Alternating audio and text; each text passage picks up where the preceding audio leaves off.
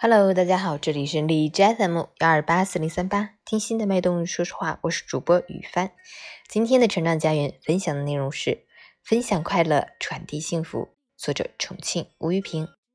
昨晚，一大学同学带着我三位校友朋友来到成长家园参观交流，我兴致勃勃地给他们讲述了成长家园的故事。明天来出差，你几点有空？争取过去看看你，听听你的心得。这是同学给我发的信息。我明白他想听的心得就是我做家庭教育几年以来的感悟。我没有故作谦虚，而是毫无保留地说出了做家庭教育的心得。他们听得非常专注，时不时也有互动。当然，更多的是我在侃侃而谈。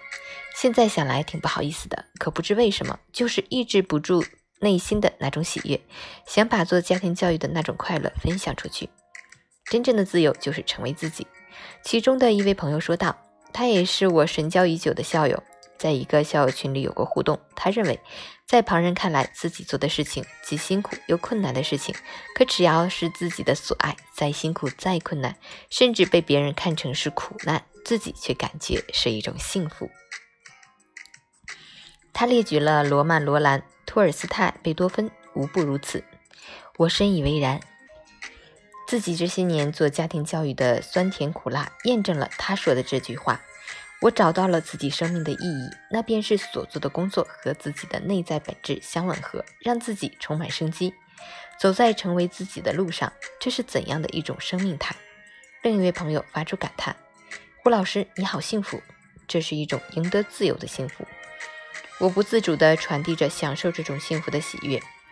同学说自己的女儿抱怨他们夫妻俩还没有做好如何做父母的准备就生了他，给他造成了心理伤害。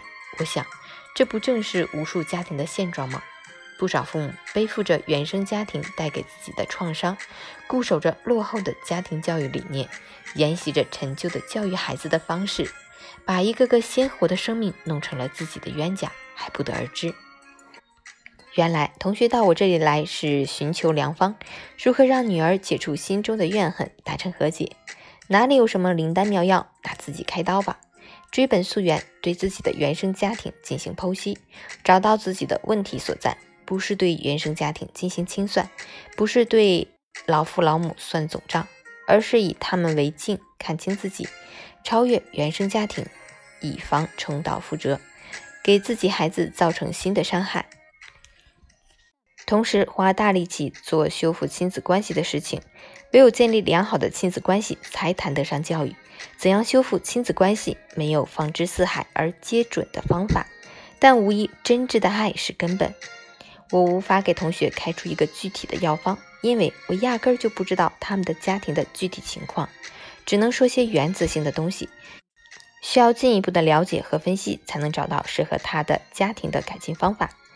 我也请老同学谅解，说出这件事情不是有意去暴露你的隐私，而是想提醒更多的父母，趁您的孩子还小，花功夫构建和谐的亲子关系，这是家庭教育的重中之重。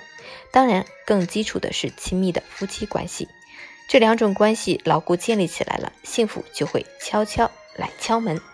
昨晚我忽然意识到，成长家园做的是生命教育的大事，我没有理由不努力。二零二一年三月十一日。